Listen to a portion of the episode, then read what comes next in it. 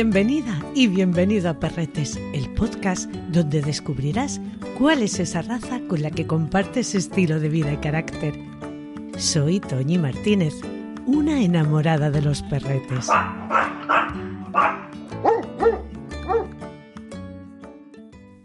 Turco, turco andaluz, perro de lanas, churrino, merlucero, cordelero. Muchas maneras de llamar a estos perretes tremendamente alegres y locuelos. El perro de agua español.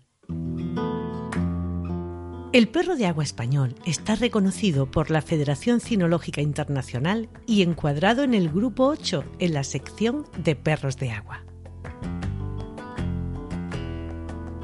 Se cuenta que Andalucía bien podía ser la antigua Tarsis de la Biblia. El profeta Isaías y el profeta Ezequiel, 730 años antes de Cristo, ponen en valor el comercio de sus lanas con la ciudad de Tiro que afirman que era de un color óptimo. Estas lanas de gran calidad también las cita Homero y Herodoto, y ya hacen referencia a un ancestro del perro turco. La lana estaba libre de impuestos y aranceles en los puertos y fronteras para ser exportadas y a través de este camino el del comercio y el de la transhumancia, nuestros perros viajaron a lo largo de la península ibérica y a otros países de Europa occidental, influyendo notablemente en otras razas del mismo tronco. Su origen, el origen del perro de agua, se establece en Andalucía. Se cree que descienden de un perro traído de Turquía por los sarracenos o introducidos por las innumerables invasiones árabes iniciadas en el año 711, expandiéndose por todo el territorio de Al-Ándalus y más tarde por Extremadura. Podemos encontrar referencias a ellos en escritos del siglo XIV, donde se cuenta la presencia de un buen número de ejemplares en el puerto del río Guadalquivir y en sus marismas. Su función tradicional ha sido la de perro pastor de ovejas y cabras en zonas escarpadas, cazador de aves en zona de agua e incluso ayudante de pescadores recogiendo las redes y los objetos que se les caían por la borda. Son excelentes nadadores. A día de hoy son muy apreciados en las tareas de búsqueda y rescate de personas en catástrofes junto a bomberos y policía, ya que son maravillosos perros de rastreo también les vemos detectando drogas, cebos envenenados en el monte, como perros de terapia y cada día más como perros de compañía. En 1982, la Real Sociedad Canina de España le reconoce provisionalmente como una raza. Se elaboró un estándar y se abrió un registro inicial. 49 ejemplares en su mayoría de Málaga, Cádiz y Sevilla, y algún que otro de Extremadura y Cantabria. En 1985 la reconoce de forma oficial y en 1999 lo hace la Federación Cinológica Internacional. Una raza tan joven y tan vieja.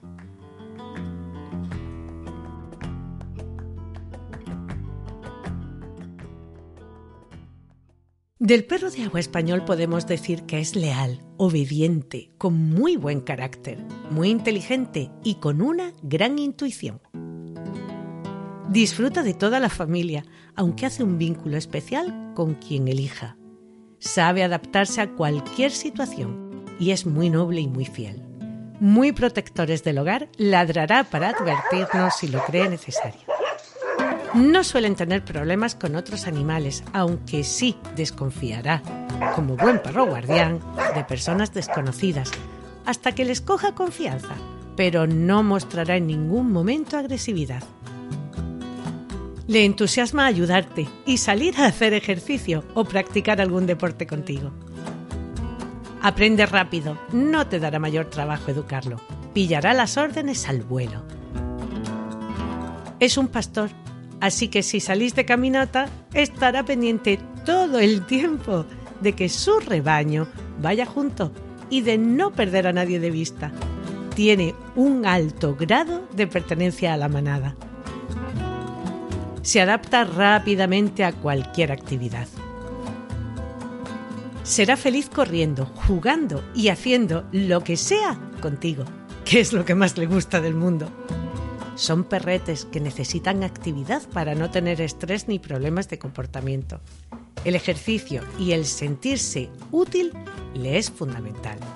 Si esta necesidad está cubierta, será tranquilo en casa.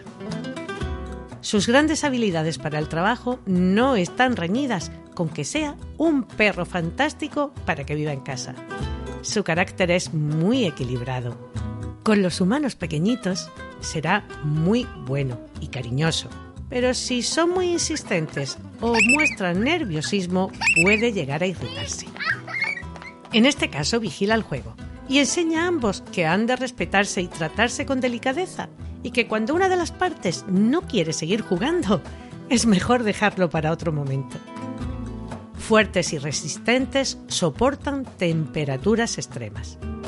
Pero conozcamos con David García Suárez, nuestro experto en conducta canina, cómo debes socializar y educar a tu perro de agua para que sea un adulto estable y bien equilibrado.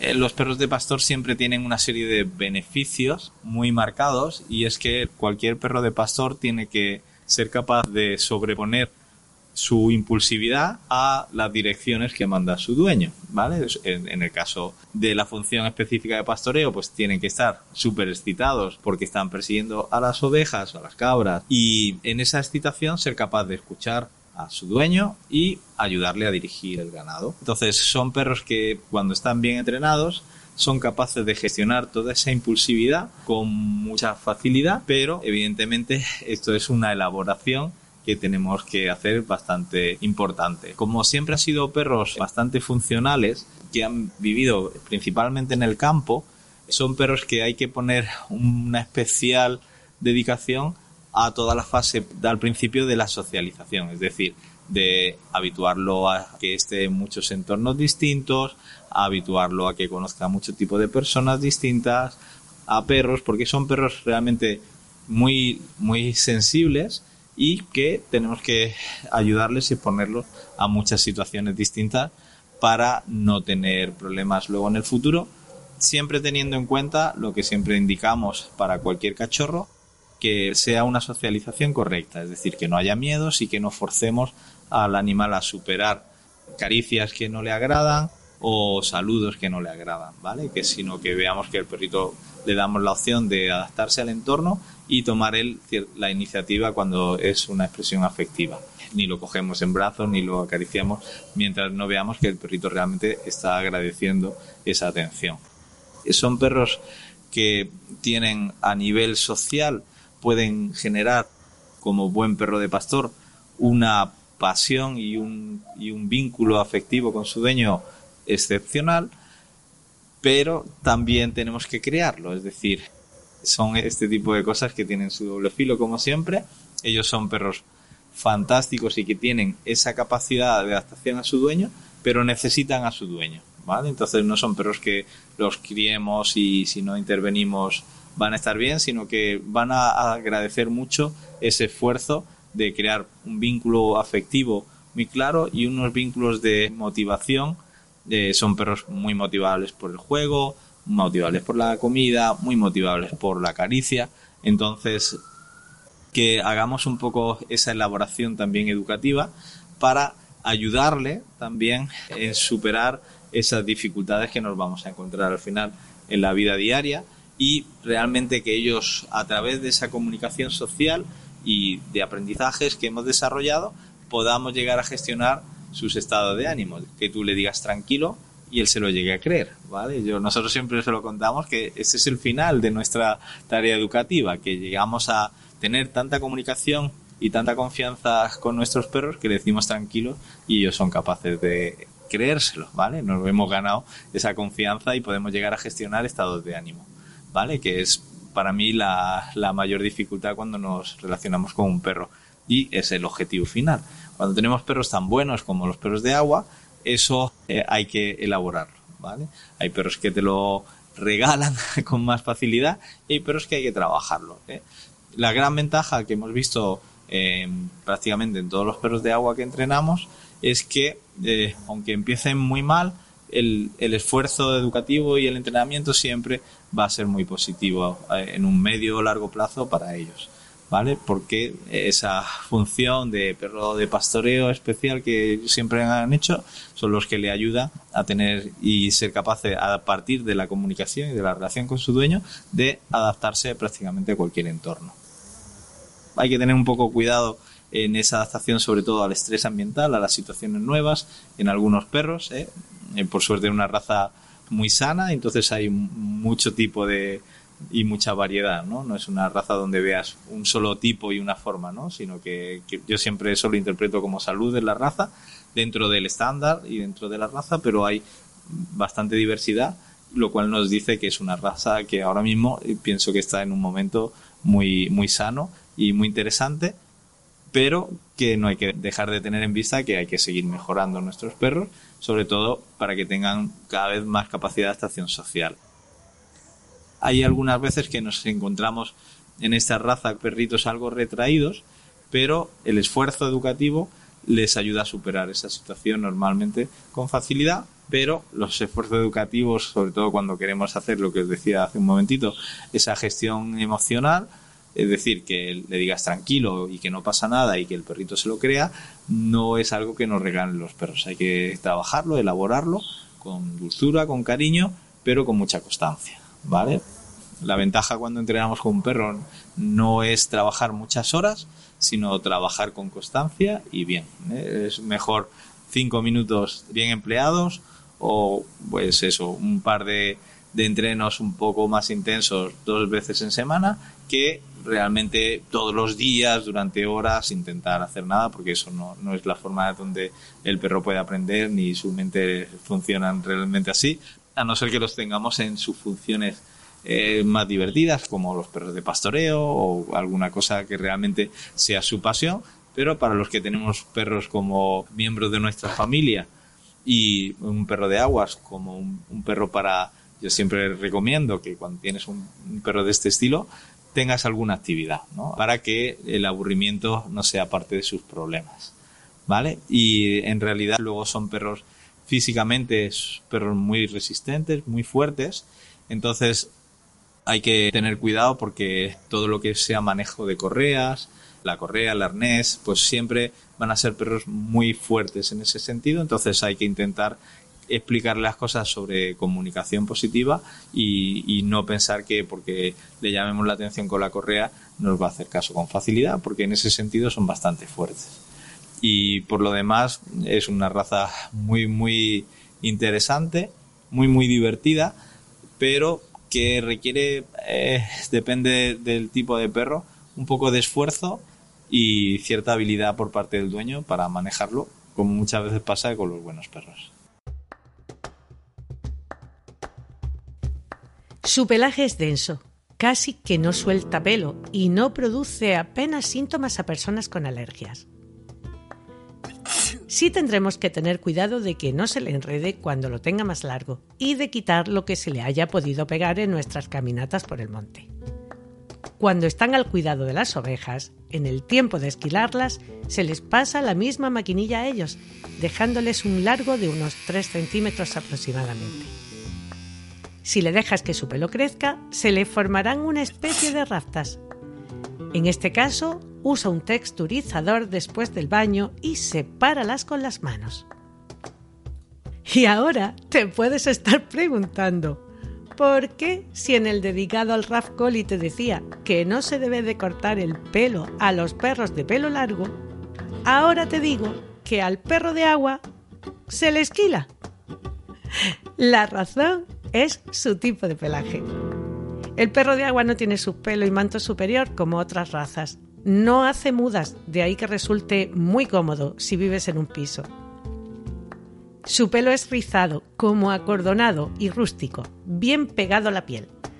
Así que aunque cortes el pelo, nunca se quedará desprotegido y cuidando al ganado, la verdad es que lo más práctico es cortarlo. Hay que mantener su pelo correctamente hidratado para que su piel también lo esté. Porque si no, le picará, se rascará y como consecuencia de todo esto se anudará. Y eso sí, que mantenga ese aspecto rústico. Lo conseguirás bañándole con un champú para pelo duro y con un pH similar al de su piel y un hidratante ligero. Yo te recomiendo que busques una buena peluquería que entiendan las necesidades de esta raza y les confíes este cuidado. Los vas a ver en distintos colores. Blanco, negro, dorado, marrón en todas sus tonalidades. Blanco y negro y blanco y marrón. Son perretes bastante fuertes y resistentes, como ya te he comentado, pero al igual que otras muchas razas, tienen una cierta tendencia a sufrir displasia de cadera, varios problemas oculares, como la atrofia progresiva de la retina, la anomalía del ojo del coli, que puede llegar a provocar ceguera, cataratas y displasia folicular, que consiste en una pérdida de pelo en distintas partes del cuerpo. Suele esto afectar a razas de pelo rizado.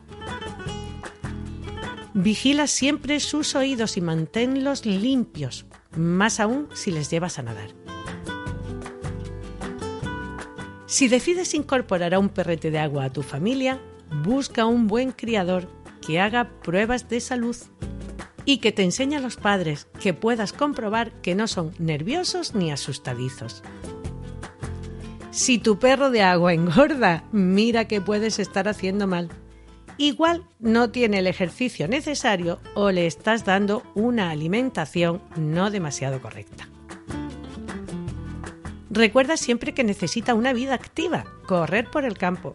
Si hay una zona de agua donde pueda chapotear o nadar, mejor. Y por supuesto, todo el cariño del mundo.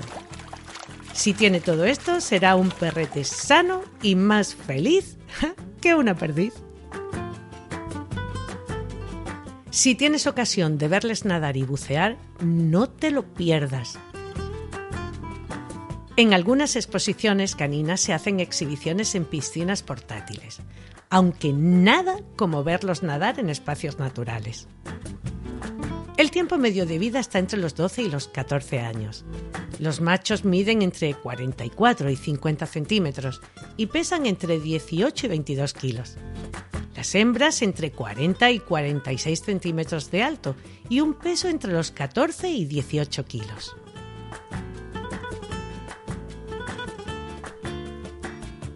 La otra historia de la historia nos la cuenta Rafael Fernández, enamorado del perro de agua desde que era muy chiquitito y que tuvo bastante que ver en los inicios de su reconocimiento como raza. Acude a mi memoria con nostalgia de aquel niño que ya dejó de ser la maravillosa raza del perro de aguas. En mi caso tuvimos varios, de gran calidad, muy buenos, tanto en el trabajo como en la compañía.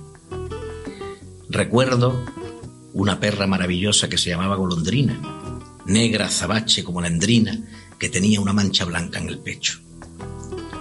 Andaba yo por los 14 o 15 años y mi abuelo me regaló dos monedas de plata de 100 pesetas. Yo con gran alegría cogí esas monedas, las envolví en el pañuelo, las metí dentro de mi bolsillo y me fui con una canasta a recoger uvas a una viña que teníamos por encima de nuestra casa del lagar de don Fernando. Recogí las uvas que me encargaron para la comida y al darme la vuelta hacia casa me paré en la sombra de un gran olivo. Allí con la alegría del niño que se encuentra con 200 pesetas de la época, fui a echar mano al pañuelo y me encontré que lo había perdido. Me dio algo por el cuerpo. Y al ir a volver sobre mis pasos, me encontré con la perrilla, con la golondrina, con la perrilla de agua negra, que llevaba en la boca el pañuelo con los 40 duros de plata era maravillosa. Esa misma perra, cubierta con un macho pinto extraordinario, la llevamos un día al pueblo en un Land Rover que teníamos de esos descubiertos y nos la robaron. La perra iba preñada a bocajarro. ¿Cuál no era la fidelidad de aquel animal? que sobre dos meses después apareció en nuestra casa, con un perrito que podía tener más de 20 días, para retornar a su casa, con el cuello señalado de haber tenido una cuerda que la ataba. Y en el momento que ella pudo y vio que el perrito se podía medio manejar, se escapó y retornó a casa. Una raza maravillosa que marcó mi niñez y que desde Málaga tanto defendimos en su reconocimiento como raza oficial. Es un perro que está dentro de la idiosincrasia de lo andaluz y que está dentro de la idiosincrasia de, la Málaga que yo viví, porque en todas partes tenía presencia.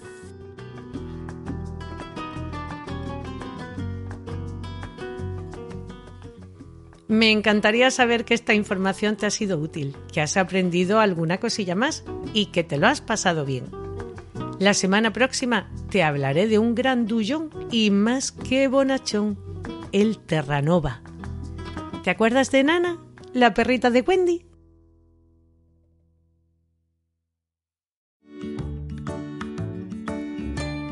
Has escuchado Perretes, un podcast de Toñi Martínez con la colaboración de Rafael Fernández de Zafra y David García Suárez. Edición y montaje de Pablo Cruz.